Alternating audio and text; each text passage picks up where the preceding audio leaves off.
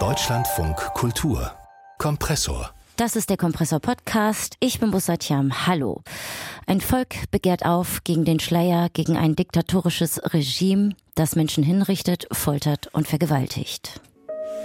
برای توی کوچه رخصیدن برای ترسیدن به وقت بوسیدن برای خواهرم خواهرت خواهرامون برای تغییر مغزها که پوسیدن برای شرمندگی برای ist zur Hymne der Proteste im Iran geworden vom Sänger Shevrin Hajipur, der den Text aus verschiedenen Tweets zusammengesetzt hat. Und ja, die Proteste im Iran haben uns dieses Jahr berührt und damit beschäftigt haben wir uns mit der iranischen Publizistin Mina Khani. Ich sprach mit ihr über die Bewegung und inwiefern es eine eventuell schon revolutionäre ist. Vor rund 100 Tagen starb die junge Kurdin Jina Mahsa Amini nach ihrer Festnahme durch die Sittenpolizei.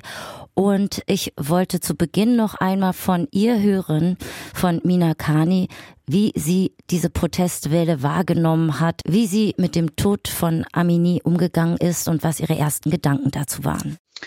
Wir haben davon erfahren, als, also sie lag ja schon, ähm, die Gina Amini, Gina Massa Amini lag ja zwei Tage schon in Koma. In der Zeit hat die iranische Public Space schon viel darüber gesprochen, was mit dem Fall ist, wie es dazu gekommen ist. Und man hatte schon die Ahnung, dass sie auch bald von uns weg ist, weil sie schien ja schon im Koma zu sein. Also als ich davon erfahren habe, war die, die, die Situation und die Stimmung schon sehr heikel. Sie sind ja als iranische Publizistin und auch queerfeministische Aktivistin in den sozialen Medien vertreten, schreiben Artikel und haben auch Angehörige, Freunde im Iran. Äh, wie geht es Ihnen nach diesen drei Monaten? Wie viel Kraft vor allem hat sie Ihre Arbeit gekostet? Ja, das war halt eine Tag- und Nachtarbeit.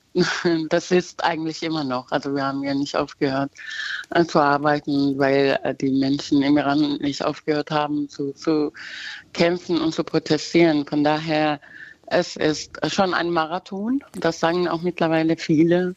Und das heißt, äh, man muss sich ja mal so vorstellen, eine gesamte Bevölkerung befindet sich in diesem Marathon mhm. und jeder äh, trägt quasi äh, seinen Teil dazu bei. Und bei mir ist es halt auch diese Zwischenrolle zu spielen, also vieles auf Farsi zu lesen, mit vielen auch im Iran in Kontakt zu treten, dann aber auch zu versuchen, die, ihre Stimme halt nach außen zu tragen, weil ja auch sehr oft das Problem ist, dass wegen Zensur und wegen dieser ganzen politischen Lage, die im Iran herrscht, ja, die Informationen kaum rauskommen und man äh, halt nicht so ein richtiges Bild davon hat, was gerade jetzt im Iran passiert. Deswegen muss ich ja diese Arbeit machen. Es gibt ja auch nicht viele, die das so machen können wie äh, wir Zweisprachige, weil viele ja auch nicht Farsi lesen können. Ja. Von daher, äh, ja, es ist eine heftige Arbeit.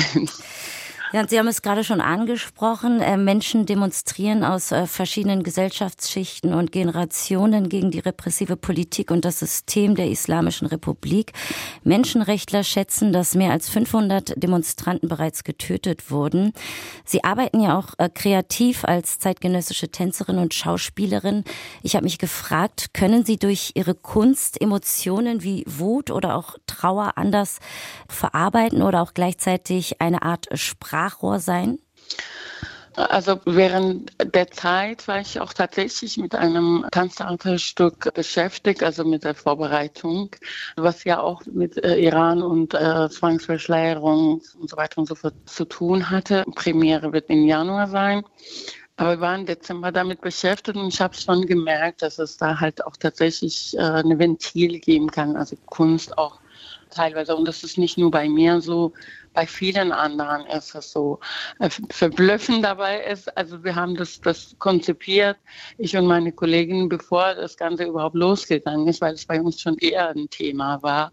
Und dann die Probezeiten wurden ja parallel zu diesen Proteste, Protestwellen im Iran tatsächlich mal versucht, da ein Ventil zu finden. Und es gibt halt auch wirklich weniger. Aber mit der Kunst kann man tatsächlich einige Sachen klarer aussprechen, unmittelbarer, das Gefühl vor vor allem äh, zu vermitteln. Und deswegen hilft es mir auch so ein bisschen mehr vielleicht. Ja, dann bleiben wir vielleicht auch nochmal da, denn ähm, die Straßenproteste, die werden ja auch begleitet von kreativen Protest und zivilem Ungehorsam. Also welche Kunstaktionen gab es oder was ist Ihnen in Erinnerung geblieben?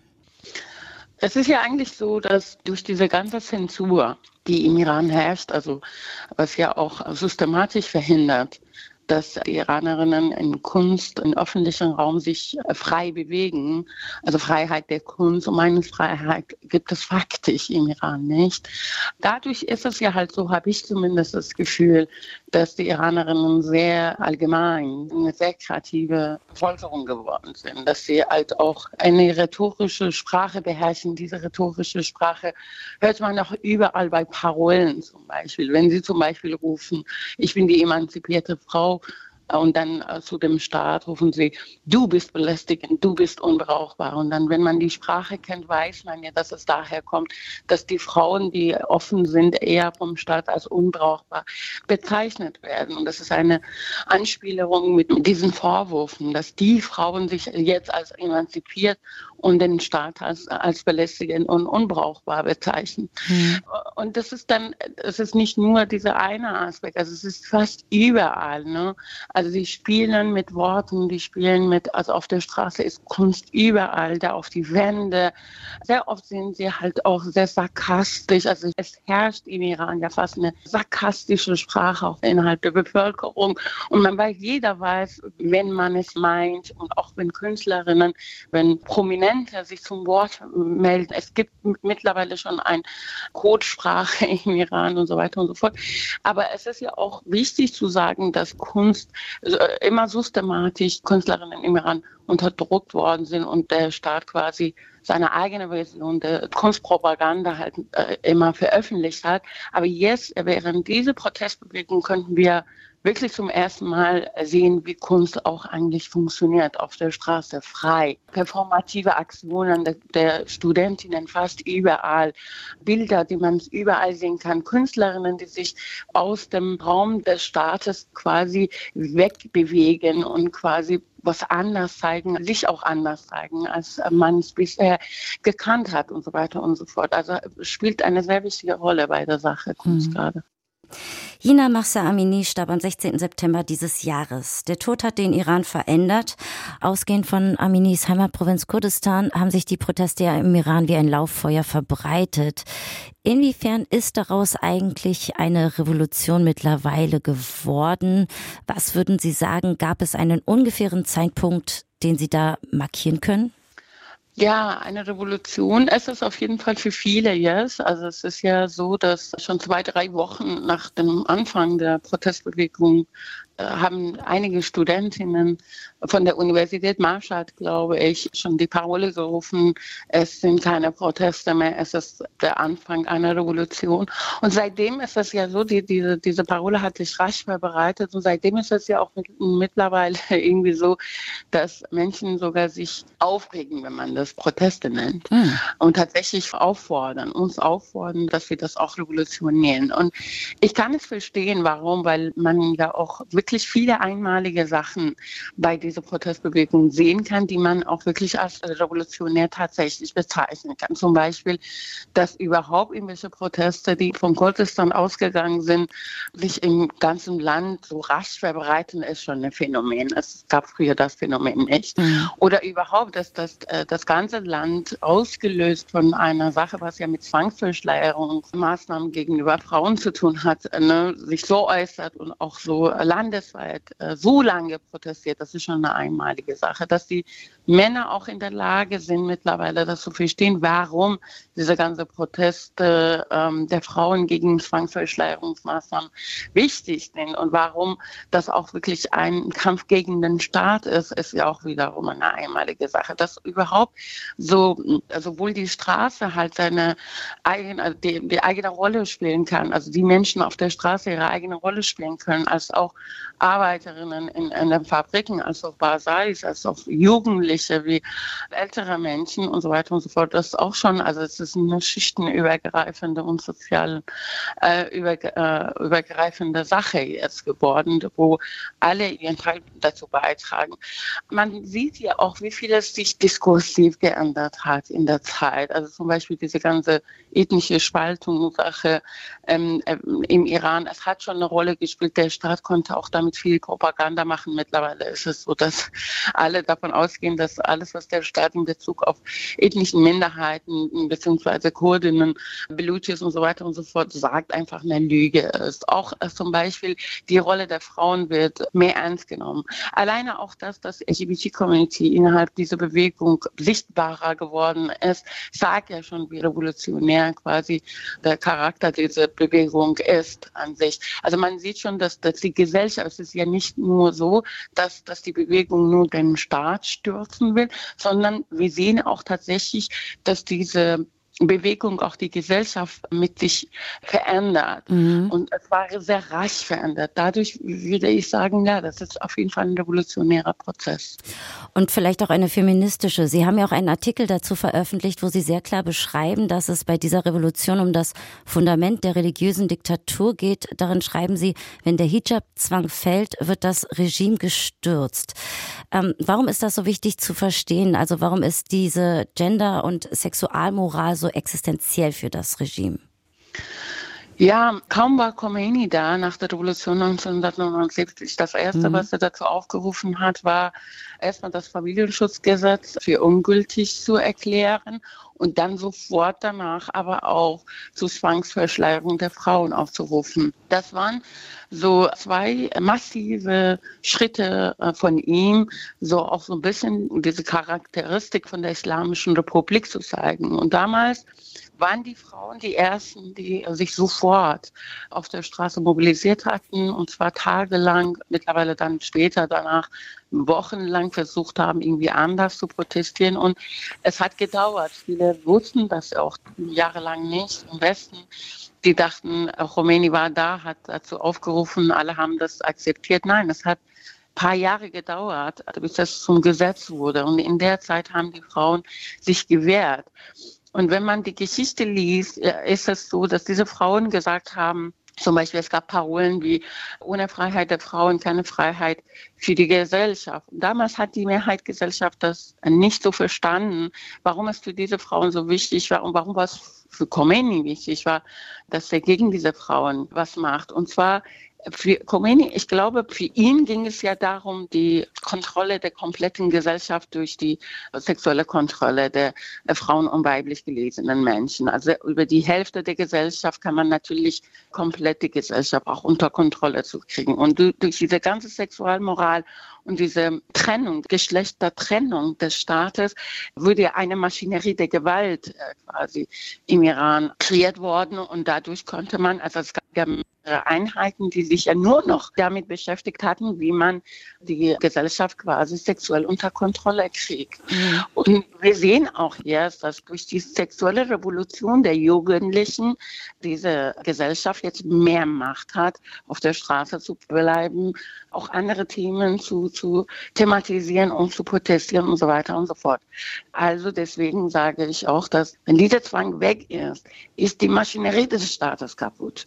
Da ist natürlich nochmal äh, ein anderer Aspekt sehr wichtig. Es gibt ja äh, diverse prominente SportlerInnen, KünstlerInnen und SchauspielerInnen, die sich ähm, mit den Protestern oder auch mit der ähm, ja, iranischen Revolution solidarisieren, die allerdings aber auch vorgeladen, verhört und vom Regime verhaftet werden. Da gibt es beispielsweise die Iranerin Taraneh Ali Dusti, ähm, ein internationaler Kinostar. Weil sie die Hinrichtung von Demonstranten verurteilt hat, sitzt sie nun hinter Gitter Gittern und auch die mhm. Exekution von Demonstranten, die lässt einen fassungslos werden. Da habe ich mich gefragt, ja, welche Auswirkungen haben denn diese Hinrichtungen jetzt auf die Bewegung im Iran, also oder auch außerhalb, könnte es dazu kommen, dass äh, diese entsetzlichen Maßnahmen dafür sorgen, dass diese revolutionäre Bewegung eventuell sogar abflacht? Das denke ich nicht. Also der Staat kann auf jeden Fall die Ressourcen von, von Protestierenden, der Bevölkerung im Iran strapazieren mit diesen Strategien. Natürlich ist man auch mal müde. Also wir sind ja alle, glaube ich, ein bisschen müde. Seit äh, drei Monaten machen wir mhm. nichts anderes als Iran-Revolution. Also es ist natürlich nicht äh, so einfach, äh, die ganze Zeit so weiterzumachen. Aber andererseits sieht man ja auch, dass diese Proteste quasi immer noch ihren Weg auch finden. Also man sieht ja Momente, zum Beispiel bei dieser Protestbewegung, wo Straße ein bisschen leer wird, aber innerhalb der Universitäten und Fabriken weiter protestiert wird und Kunst sowieso immer auf der Straße präsent ist.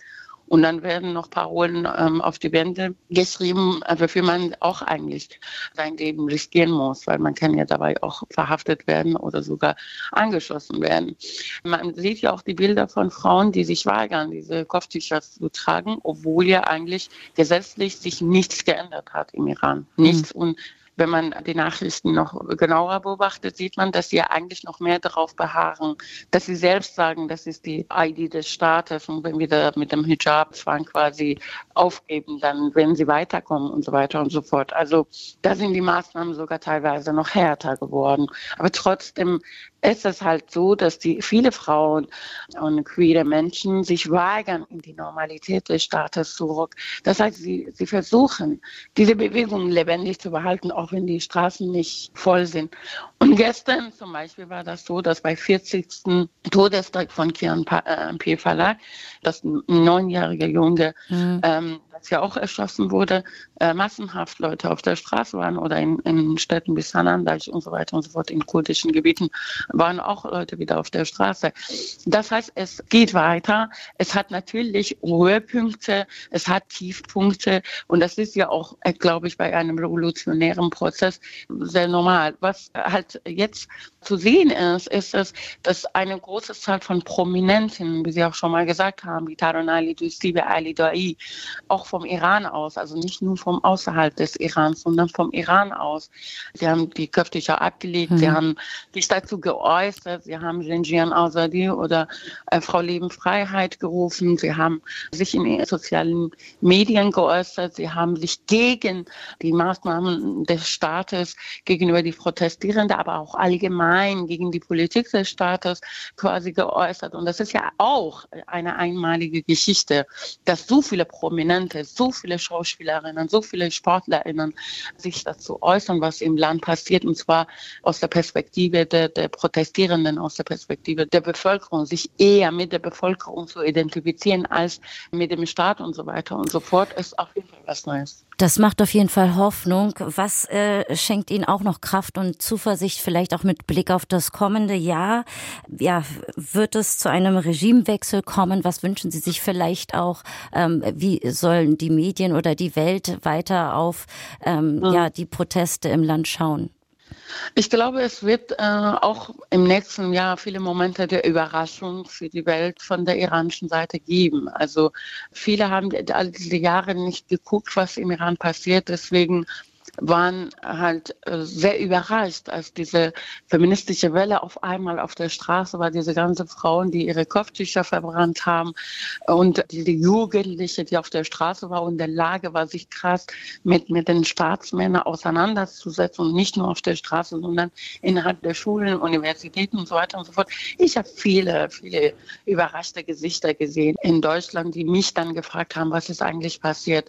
Und ich würde sagen, das wird noch krasser, weil jetzt haben die, diese Jugendliche, jetzt haben diese Jugend auch erstmal gesehen, wie es auch aussehen kann, wenn man äh, gewisse Freiheiten hat, dass, dass es möglich ist, dass auch wirklich eine weit verbreitete Idee im Iran, aber auch außerhalb des Irans ist, dass der Staat gestürzt werden kann. Davor musste man viele auch davon überzeugen, aber jetzt sind viele überzeugt, weil sie ja jetzt sehen, dass das drei Monate das möglich war. Und in unserer Geschichte ist ja auch nicht das erste Mal, dass eine, eine Revolution länger als ein paar Monate dauert. Also das heißt, in unserem kollektiven Gedächtnis kennen die Menschen, dass, dass revolutionäre Prozesse nicht nur eine Woche oder zwei Wochen dauern. Dass wir brauchen auf jeden Fall eine Entwicklung auch bei diesen revolutionären Protestbewegungen. Das wissen viele. Also ich bin schon, obwohl es ja eigentlich sehr hart ist, diese Zeit für uns, weil es da Ermordete gibt, weil es da Gefangene gibt. Mhm. 18.000 Gefangene ist es, man muss sich mal vorstellen. Aber nichtsdestotrotz, man, man zahlt ja nicht diese Preis, um dann auch am Ende nicht zu erreichen. Also dass viele sagen, wir haben ja jetzt so viel gegeben, wir mussten das gewinnen sagt die iranische Publizistin und queerfeministische Aktivistin über die Proteste oder auch die revolutionäre Bewegung im Iran.